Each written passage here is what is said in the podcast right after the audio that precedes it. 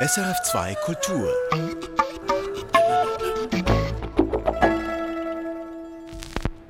Musik für einen Gast. Historische Reprisen. Am Mikrofon Eva Oertle. Heute vor einer Woche war die Tochter der berühmten Märchenerzählerin Trudi Gerster hier bei mir zu Gast, die Tänzerin Esther Jenny Keschawa. Ja, und heute blicken wir zurück, als Trudi Gerster vor fast 60 Jahren selbst eingeladen war in Musik für einen Gast. Der Auftakt unserer vierteiligen Reihe mit historischen Reprisen im Monat November. Mit Gesprächen, die die legendäre Moderatorin Roswitha Schmalenbach in den 60er Jahren geführt hat. Kommende Woche bringen wir ein Interview mit dem Schriftsteller Josef Mario Simmel, anschließend ein Gespräch mit der Schauspielerin Anne-Marie Blanc und zum Schluss unserer Reihe wird Katja Früh zu Gast sein und das Interview mit ihrem Vater Kurt Früh kommentieren. Jetzt also zu Trudi Gerster. Mit ihrer unverkennbaren Stimme hat sie als Märchenerzählerin Kinder und Erwachsene begeistert. Von klassischen Märchen bis zu Volksmärchen und Sagen reichte ihr Repertoire. Sie war zudem als Schauspielerin tätig und hat mehrere Kinderbücher verfasst. 1968 wurde sie als eine der ersten Frauen ins Parlament gewählt und setzte sich für Kulturförderung und Frauenrechte ein. Die Sendung mit ihr ist aber vorher entstanden, 1964. Trudi Gerster erzählt unter anderem, wie sie schon als Zehnjährige gerne Märchen erfunden hat, wie sie als Mädchen mit einer Sängerinnenkarriere liebäugelte und welche Erinnerungen sie mit Puccinis Oper Madame Butterfly verbindet. Sie ist zu Gast bei Moderatorin Roswitha Schmalenbach. Der Gast, den wir heute in unserer Sendung haben, ist unseren Hörer allgemein bekannt. Die Kinder in erster Linie, denn die Märli-Tante Trudi Gerster ist vor allem in der Kinderstunde beschäftigt. Aber weil ich weiß, dass sehr viele Erwachsene wie alte Leute auch mit großer Freude Kinderstunde hören und die Märli von der Trudi Gerster hören, weiß ich, dass man sie überhaupt nicht vorstellen muss. Man kann höchstens sagen, sie sind doch nicht immer Märli-Tante.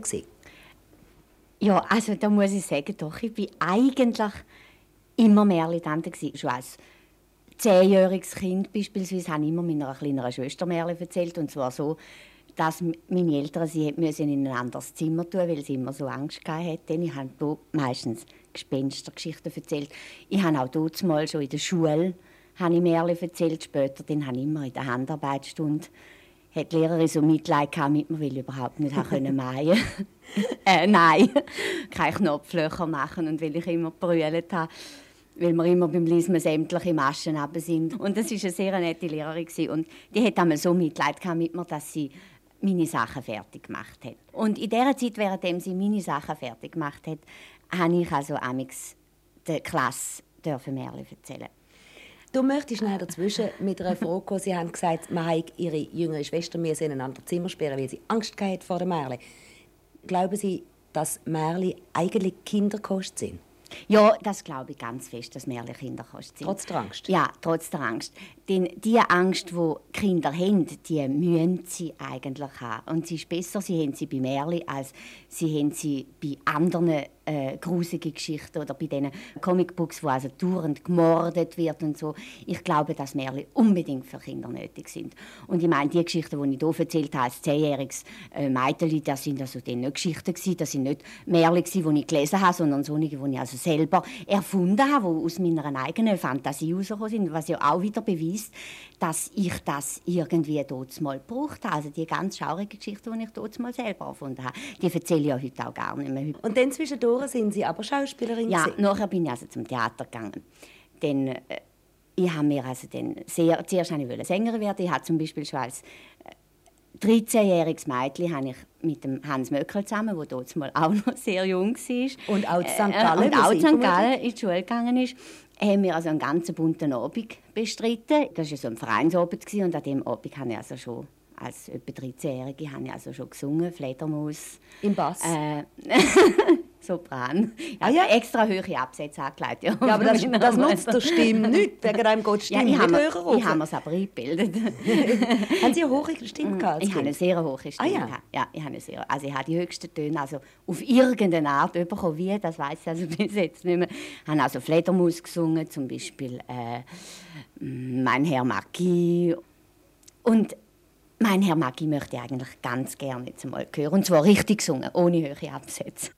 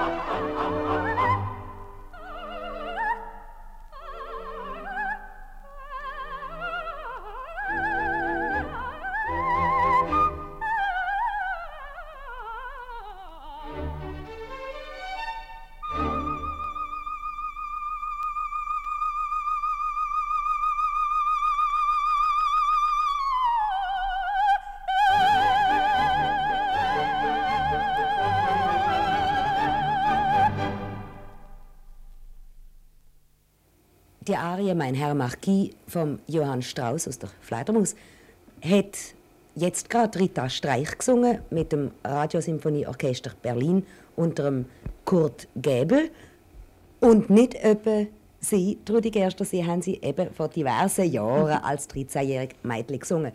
Sie haben übrigens wollen erzählen, wie Sie denn zum Theater gekommen sind und ich bitte Sie, das jetzt einfach weiter zu erzählen. Das erste Mal bin ich dann als Märli-Erzählerin an die Lande gekommen. Also ich habe gehört, dass sie dort so etwas suchen und bin ich also gerade aus der Schule gekommen, bin also noch gar nicht ausgebildet gewesen und habe aber wie gesagt können Märli erzählen und bin also dann einfach dort hergegangen. Zuerst wollten sie mich gar nicht nehmen, weil sie gemeint haben, die sind also viel zu jung für den Posten und dann haben wir also im Büro rein, haben dann dem äh, Herr Fischli, wo das äh, Kinderparadies geleitet hat, haben ein Märli erzählt und er hat mich also sofort engagiert. Und aber nebenzu wollte ich eben mein Studium als Schauspielerin und Sängerin vor allem ich dann anfangen. Und habe also den ganzen Tag erzählt und am Abend bin ich dann in Gesangsstunde gegangen, habe dann bei einem alten Opernsänger, äh, dem sein Sohn ist später ein ganz bekannter Dirigent geworden, beim alten Herr Varviso, habe ich also den Gesangsstunde genommen. Und er hat mich gefragt, was ich singen will und ich habe dann sofort und sehr spontan gesagt, ich möchte gerne Butterfly singen. Und habe, das, ähm, habe mir die Noten geholt und habe also den Butterfly gesungen. Eines Tages sehen wir, ich bin dann also nach der vierten Stunde bin ich also dann komplett heiser und es ist also dann nicht mehr gegangen. Ich musste diese Stunde müssen aufgeben und also nur noch Märchen erzählen. Und ist von dort an die ganze Sängerkarriere fertig gewesen? Ja, dort, ist also, dort habe ich also dann meine Sängerkarriere aufgegeben und haben also, haben also beschlossen, ich gehe also doch nur zum Theater und Mit der also Schauspielerin. ist Rudi Gerster als Sängerin der Zukunft verloren gegangen. Jawohl. Aber es ist, glaube ich, nicht so furchtbar schade. Und ich möchte ganz gerne zur Erinnerung an diese Zeit mal diese Arien hören. Welche die geht, die Arien aus Butterfly. Eines Tages, Eines Tages sehen wir. So. Butterfly von Giacomo Puccini. Und Sie hören sie jetzt mit der Leontine Price, mit dem Orchester vom Opernhaus Rom unter dem Oliviero de Fabritis.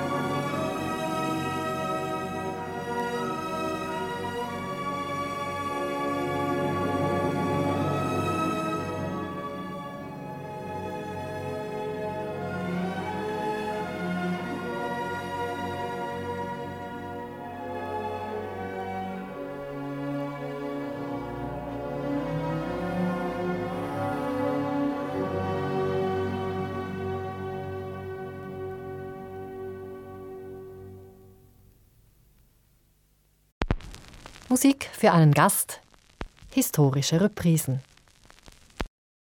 Es gibt sicher einen Haufen Leute, besonders in St. Gallen, wo ähm, Puccini und den hohen Tönen in der Butterfly dankbar sind.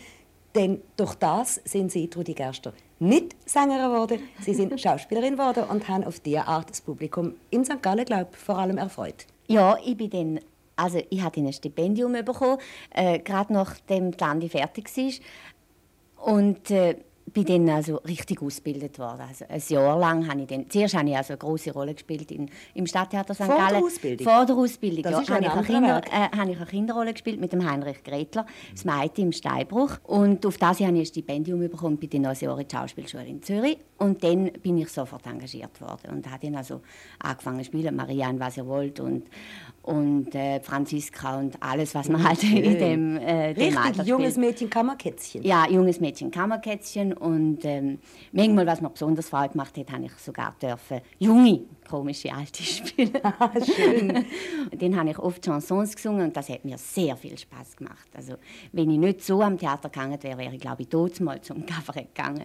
Haben Sie auch selber je eine musikalische Ausbildung gehabt? Klavier oder? Nein, leider, nein, leider nicht. Mein, mein Vater hat, als ich wollte Klavier spielen lernen als als auch als junges Mädchen hat er gesagt, ich soll zuerst mal lernen Mullorgel spielen und wo mir das nicht geraten ist, als ich das wieder habe, hat er gesagt, du hast keine Geduld, habe ich auch kein Klavier bekommen.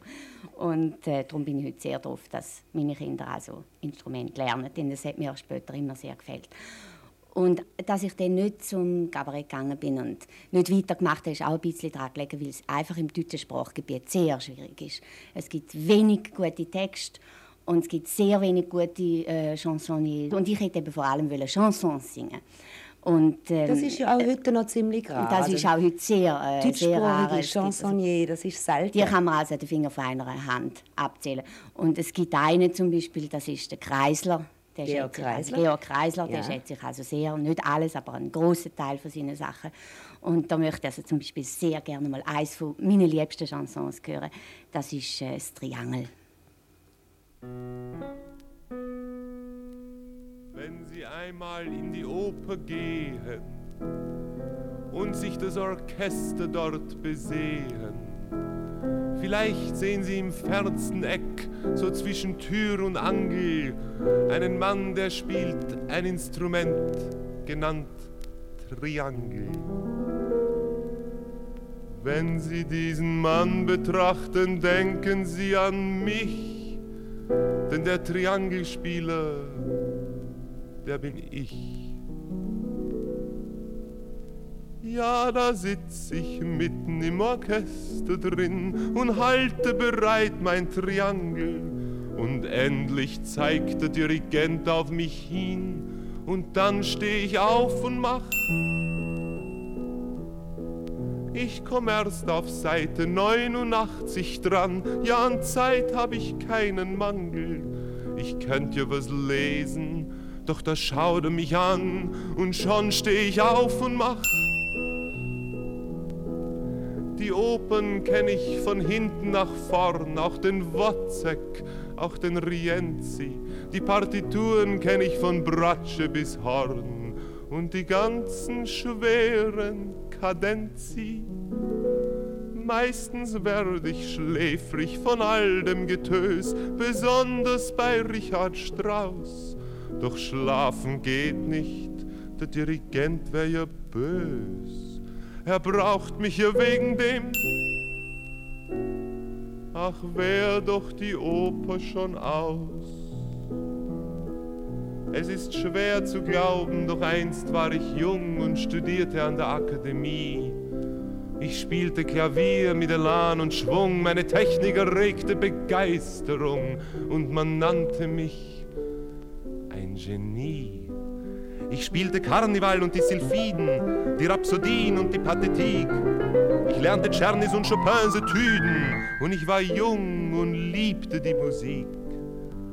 Und eines Tags sah ich mit viel Vergnügen neben den gesamten Werken Glucks im Musikgeschäft auch ein Triangel liegen. Da lachte ich und kaufte es als Jux.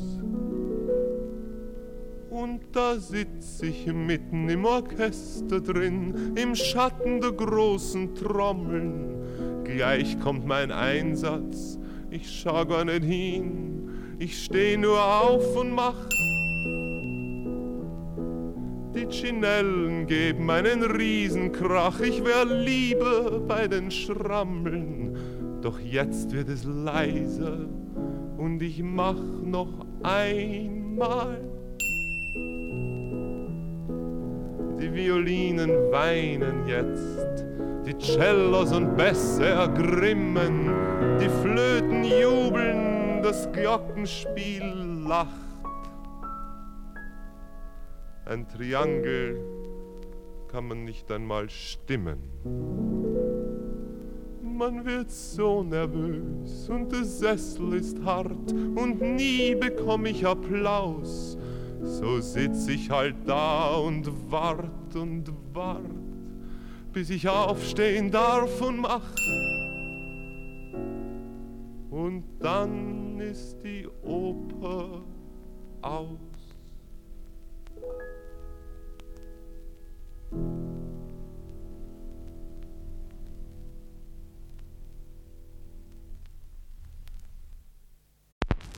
Musik für einen Gast, historische Reprisen. Der Georg Kreisler ist ja auch vor noch nicht allzu langer Zeit Gast in dieser Sendung gewesen. und ich habe ihn dort gefragt, ob das Triangel nicht auf Wort beruht. Aber nein, es ist also auch ein Märchen. Es ist nicht sein eigenes Schicksal. Und damit ist das Stichwort Märchen schon wieder gefallen. Das Stichwort, das man mit dem Namen Trudi Gerster eigentlich sofort verbindet. Sie haben ja das Märchen erzählen inzwischen zu ihrem richtigen Beruf gemacht und haben sich sicher auch schon viel Gedanken darüber gemacht, an was es eigentlich liegt, dass ein Märchen ein gutes Märchen ist. Oh, das ist also... Natürlich habe ich mir da Gedanken darüber gemacht, aber es ist sehr schwer, äh, darüber etwas zu sagen. Also ich erzähle ja zum Beispiel auf Platten oder wenn ich... Äh, ich habe auch ein paar Bücher herausgegeben, wo die Mütter selber die Märchen erzählen können. Für mich ist das Kriterium einfach die Reaktion der Kinder. Ich tue es also immer mit Kindern ausprobieren. Also zuerst habe ich es mit meinen eigenen Kindern ausprobiert, wenn es denen gefällt, mit einer größeren Schar und dann also bei, meistens mit Hunderten von Kindern. Und wenn sie darauf wirklich, wie man so sagt, anspringen, mhm. dann ist es normalerweise ein gutes Märchen, weil Kinder sind ja sehr kritisch. Gibt es kein Rezept, dass irgendwelche Sachen mir vorkommen, dass andere Sachen nicht dürfen vorkommen? Gibt es nicht irgendetwas zum Beispiel, wo in einem Märchen einfach verboten ist? Darf in einem Märchen ein Flugzeug vorkommen? Ja, ohne weiteres. Es dürfen natürlich moderne Sachen drin vorkommen. Nur habe ich einfach immer wieder die Erfahrung gemacht, dass halt doch noch die alten Volksmärchen, die aus dem Volk herausgewachsen sind, wenn man es entsprechend modern bearbeitet also und in der Sprache der heutigen Kinder erzählt, dass die meistens doch immer noch am meisten Anklang finden. Mhm.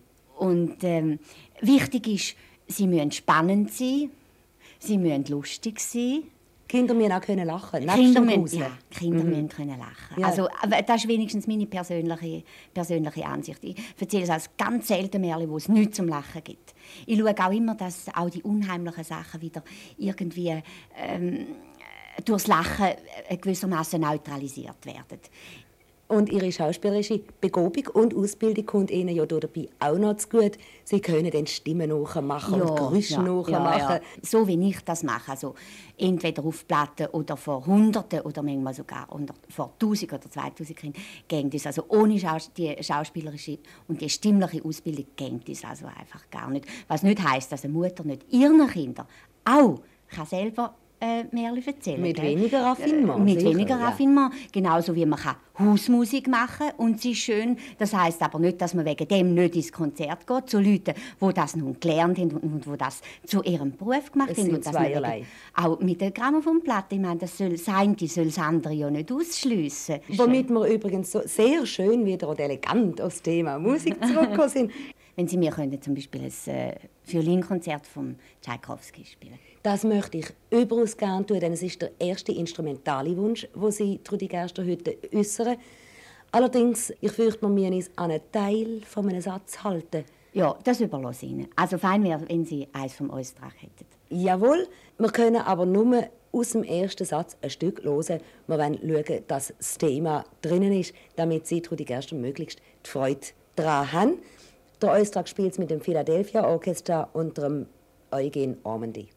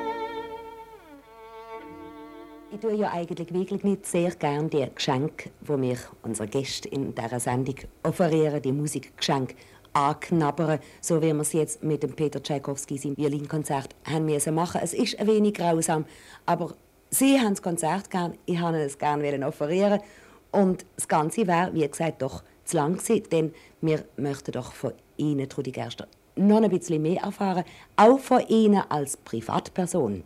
Denn das ist, glaube ich, immer etwas, was die Leute interessiert. Nicht? Wer ist der Mensch, der hinter dieser Märchen-Tante mhm. steht? Als ich also Kinder bekommen habe, habe ich das Theater aufgegeben, weil das also dann, ich ja nicht zu viel von ihnen wegbleiben Und äh, dann habe ich eben das Märchen erzählen wo äh, während der Theaterzeit dann eigentlich mein Hobby war, habe ich eigentlich zu meinem Beruf gemacht. Und wie das so ist, wenn man das Hobby zu seinem Beruf macht, dann hat man eigentlich, und noch eine Familie hat, also vor allem noch Kinder hat, dann hat man natürlich sehr wenig Zeit für ein Privatleben. Längt es also, überhaupt noch zu einem Privatleben? Längt es ja, noch mal zum Hausfrau sein? Ja, also ich tue zum Beispiel, wenn ich mal keinen Termin habe, dann ich sehr gerne kochen. Ich habe also das Glück, dass ich sehr gute Hilfe habe für den Haushalt. Aber wenn sie mir mal in die Küche lässt, dann tue ich also sehr gerne kochen. Und in der Ferien zum Beispiel tue ich also immer, und zwar aus Prinzip, tue ich selber kochen. Das mache ich sehr gern. Und äh, dann gehe ich sehr gerne schwimmen. Und dann gehe ich zum Beispiel am Abend, wenn ich Zeit habe, gehe ich zum Beispiel heute noch sehr gerne selber ins Theater, den anderen zuschauen. Und zwar habe ich auch heute noch immer sehr gerne, ich gehe natürlich sehr oft ins Schauspiel, was auch wieder ein bisschen zum Beruf äh, gehört. Ja. Aber wenn ich mich also wirklich, wirklich wiederhole, gehe ich sehr gerne mir gute Opern anhören. Und wenn Sie mir können, zum Beispiel aus Figaros Hochzeit, also Mozart ist einer von meinen Lieblingskomponisten, wenn Sie mir können aus äh, Figaros Hochzeit ähm, von einer guten, guten Sängerin, es ist gleich was für eine, die Rosenarie spielen, dann würde ich mich sehr freuen. Erna Berger singt sie mit einem großen Operorchester unter dem Wilhelm Schüchter.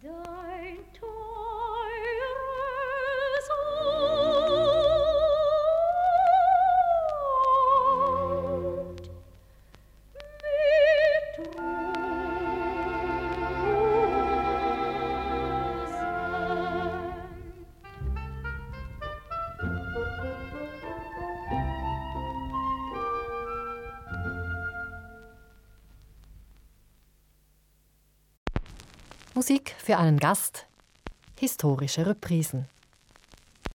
Wenn im Mozart im Figaros Hochzeit die Rosenarie gesungen wird von der Susanne, wo jetzt gerade Erna Berger gesungen hat, dann weiß man, wenn man die Oper kennt, und man weiß es meistens mit Bedauern, dass jetzt das Stück gleich mal um ist mhm. und gleich mal fertig ist mit dieser schönen Musik. Und das Gleiche gilt leider auch für uns zwei, Trudi Gerster. Auch unsere Sendung ist noch am Schluss. Wir haben unsere Zeit bald erreicht. Und ich muss Sie bitten, gelegentlich zu Ihrem letzten Wunsch noch zu kommen. Und da hätte ich allerdings noch meinerseits ein Bitte. Bei diesen Gästen, die ich in dieser Sendung habe, die selber Platten produzieren, fände ich es fein, wenn die Gäste jeweils von einer eigenen Platte zum Schluss noch etwas wünschen würden. Das wäre mein Wunsch nun an Sie. Ja, also da hätte ich tatsächlich einen Wunsch. Ich habe zwar selber vor ein paar Jahren mal eine Kinderliederplatte gemacht, aber in der letzten Zeit habe ich eben so viel mehr erzählt, äh, dass ich äh, selber nicht mehr gesungen habe, aber meine beiden Kinder singen jetzt wieder. Und das sind ein Sohn und eine Tochter? Ein Sohn, und, ein Sohn und eine Tochter. Und auf meiner letzten grossen Platte, das ist eine Langspielplatte, die eine ganze Stunde geht, ist, sind zwischen den Märchen sind Liedli. Und da singen also mein Sohn und, was auch noch lustig ist, der Thomas, äh, der Sohn von Hans Möckel. Und als Schluss der Platte singt meine Tochter, die auch wieder einen höheren Sopran hat, und die ist zwölf Jahre alt, die singt selber ein Liedli und das, das Liedli «Die Blümelein, sie schlafen». Und das würde ich eigentlich ganz gern jetzt einmal durchs Radio hören. Und damit hat man dann auch den Bogen zum Anfang wieder gemacht, denn am Anfang haben sie erzählt, dass sie mit dem Hans Möckel im bunten Ober auftreten sind. Ja. Und die Platte ist auch wieder unter der musikalischen Leitung von Hans Möckel.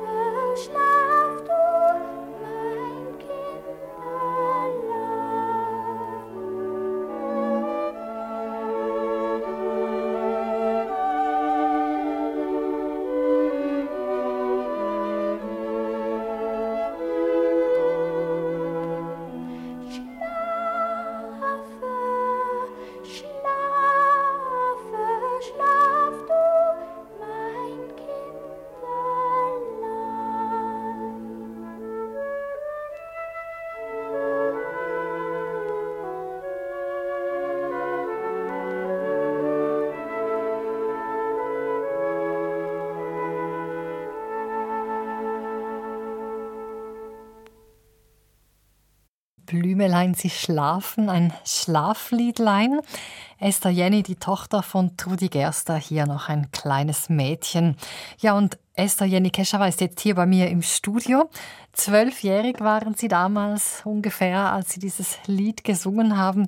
Ja, was kommen da für Erinnerungen hoch, wenn Sie sich da singen hören?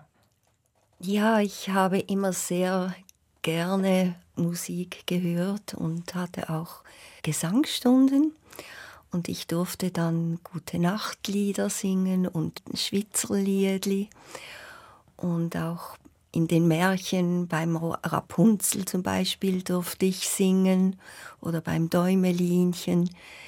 Meine Mutter hat immer meinen Bruder und mich so mit einbezogen und wir durften sprechen und singen und Musik machen und später auch die Enkel, die durften dann auch mitmachen. Sie hat dann so Geschichten gemacht, so wie ein Hörspiel mit verschiedenen Personen und mit Kindern und die Sätze sprechen können. 1964 hat Roswitha Schmalenbach dieses Interview mit ihrer Mutter geführt. Ihre Mutter war damals 49 Jahre alt, da waren Sie dann 14. Erinnern Sie sich an diese Zeit? Ja, in dieser Zeit war ich ziemlich rebellisch. Das weiß ich noch. Ich wusste noch nicht, wo mein Leben hingeht. Ich habe gern gesungen, ich habe gern getanzt, aber ich hatte meinen Weg noch nicht gefunden. Erkennen Sie Ihre Mutter darin, wenn Sie jetzt diese Sendung mit Roswitha Schmalenbach hören? Oder gibt es irgendetwas in der Sendung, was Sie erfahren haben, was neu für Sie ist, was Sie nicht wussten über Ihre Mutter?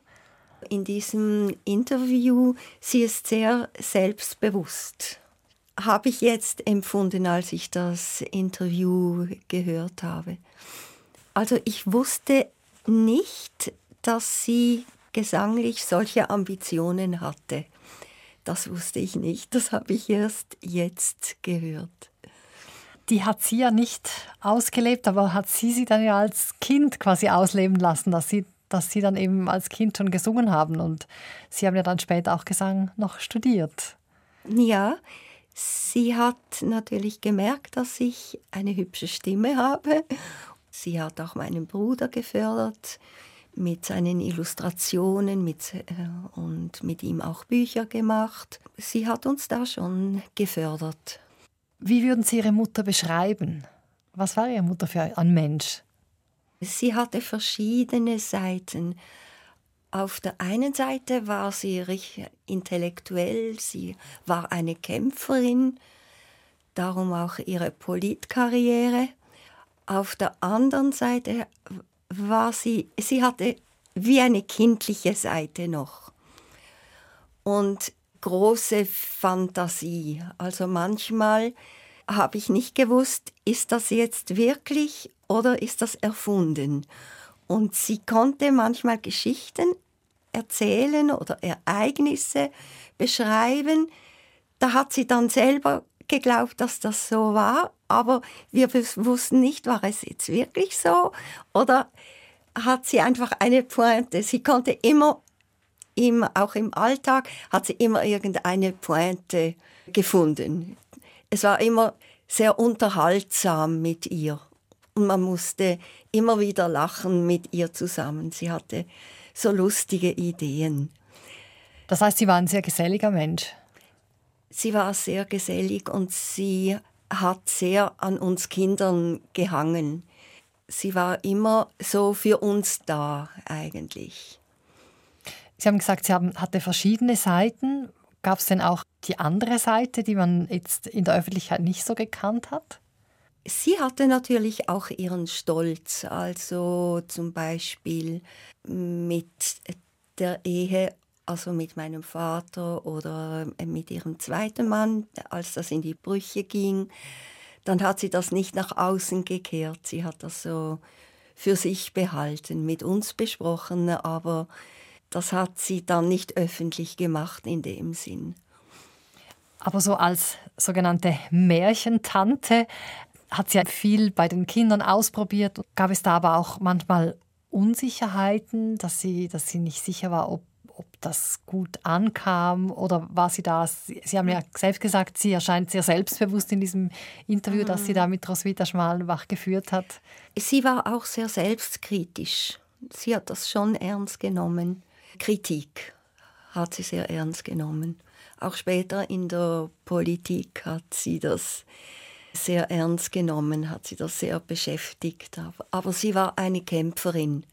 Sie musste sich auch als Frau durchkämpfen, auch als Künstlerin, auch als alleinerziehende Mutter und später auch als Politikerin. Da haben die Leute manchmal gesagt, die nicht gleicher Meinung waren, ja, du bist ja eine Märli-Tante. Das hat man so gegen sie benutzt. Oder dabei ist Märchenerzählen ja hohe Kunst, die nur wenig Menschen beherrschen, so wie meine Mutter. Sie war 49 Jahre alt, als sie dieses Interview mit Rosita Schmalenbach geführt hat. Sie ist 94 Jahre alt geworden, das heißt 45 Jahre sind nicht abgedeckt in diesem Interview. Was gibt es denn Wichtiges im Leben Ihrer Mutter, was dann eben nach diesem Interview mit Roswitha Schmalenbach war? Es da wichtige Meilensteine, wo Sie sagen, das war... Ja, natürlich dann ihre politische Karriere, als sie zur Großrätin gewählt wurde. Sie war sehr engagiert in der Politik. Sie hat sich eingesetzt für das Baumschutzgesetz, ist durchgekommen, hat sie durchgebracht. Das bedeutet, dass wenn ein Baum gefällt wird, dann muss dort ein neuer Baum gesetzt werden. Oder auch für Künstler hat sie sich sehr eingesetzt, für das Ballett, dass die bessere Gagen bekommen. Umweltthemen haben sie interessiert und dann hat sie sich sehr engagiert in der Theaterpolitik. Zu der Zeit war ich aber gerade in Indien, das habe ich dann nicht so mitbekommen. Ich habe es nur nachher gehört. Da war sie sehr leidenschaftlich involviert und hat sich sehr engagiert damals. Wie war sie denn als alte Frau? Als alte Frau ist sie sehr milde geworden. So diese Altersmilde hat sie dann bekommen. Und sie hat einfach die Familie dann äh, genossen, also mit uns zusammen zu sein. Sie konnte in der Wohnung bleiben bis zum Schluss. Und ich habe mich darum gekümmert, dass das möglich war. Und das war sehr wichtig, einfach, dass sie in ihrem reich bleiben konnte.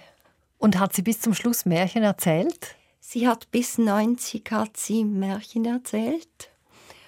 Und wir haben sie auch unterstützt. Meine Tochter Angeli hat dann auch das Management gemacht.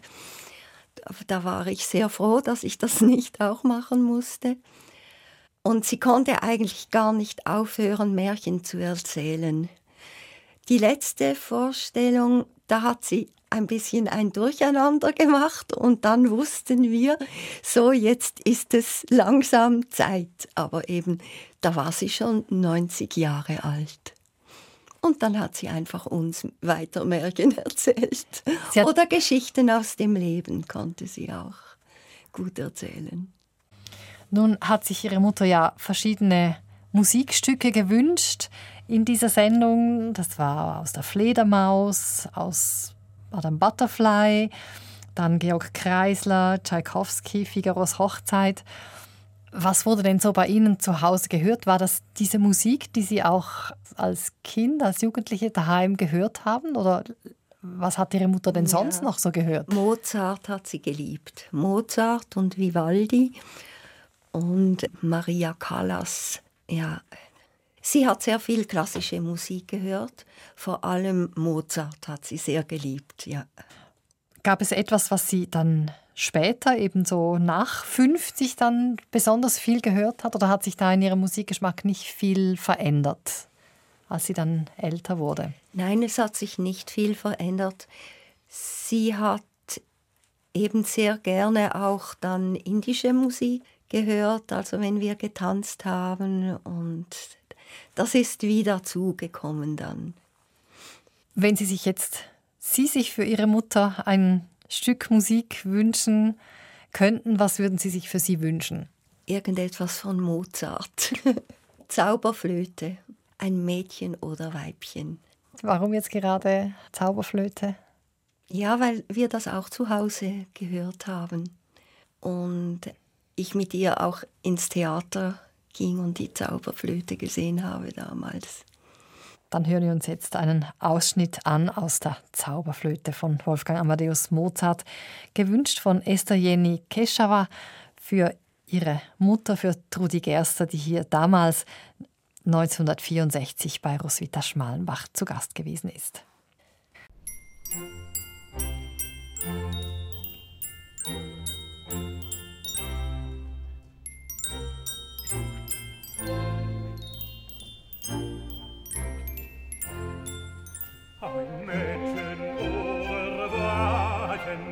Papageno sich, und so ein sanftes Toten wäre Seligkeit für mich, wäre Seligkeit für mich, wäre Seligkeit für mich.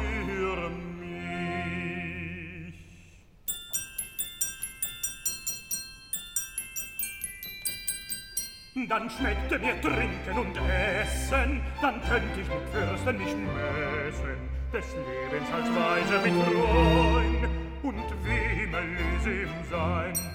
Dann könnt ich mit Fürsten nicht messen, des Lebens als Weise mit Freuen und wie im Elysium sein. Im Elysium himmel ist Sein.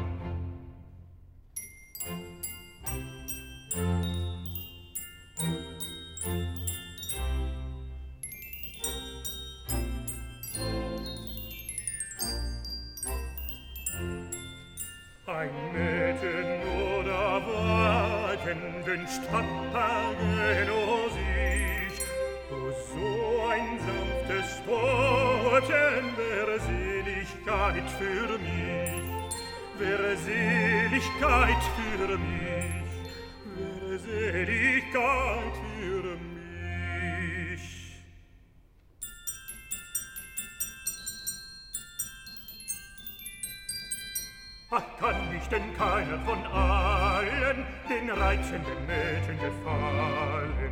Helf einem mir aus der Not, sonst gräm ich mich wahrlich zu Tod. Ach, kann ich denn keiner gefallen? Hilf einem mir nur aus der Not, sonst gräm ich mich wahrlich zu Tod mich wahrlich zu Tod, mich wahrlich zu Tod.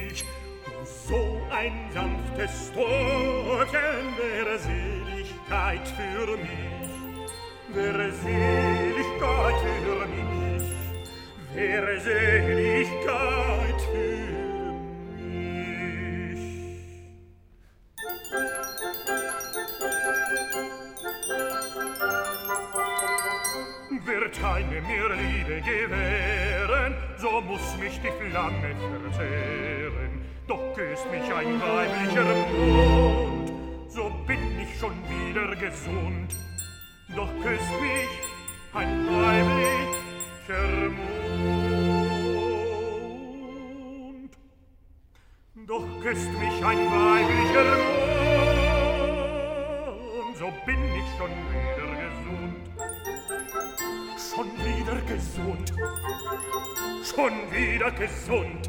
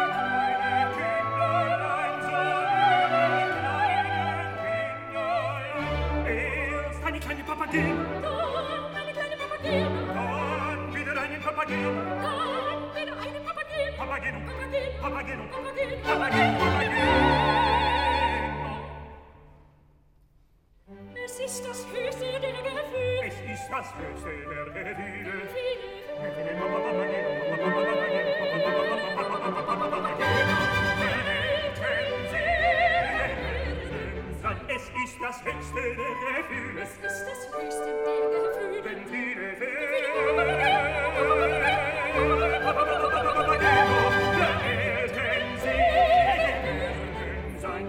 Papageno, Papageno, Papageno, der Eltern segen sein. Papageno, Papageno, Papageno, der Eltern segen sein. Der Eltern segen sein.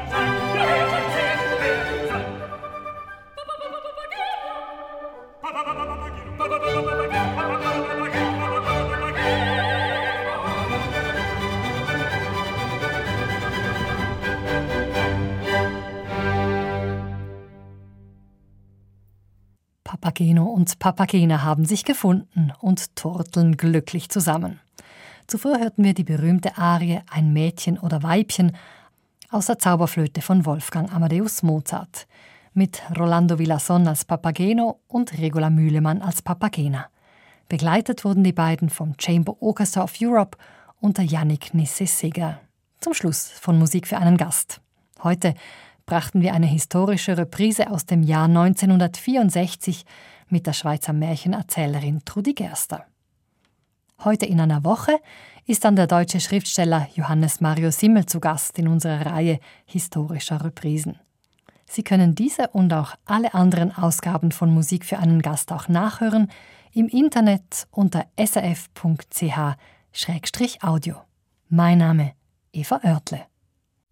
Erfahren Sie mehr über unsere Sendungen auf unserer Homepage srf.ch-kultur.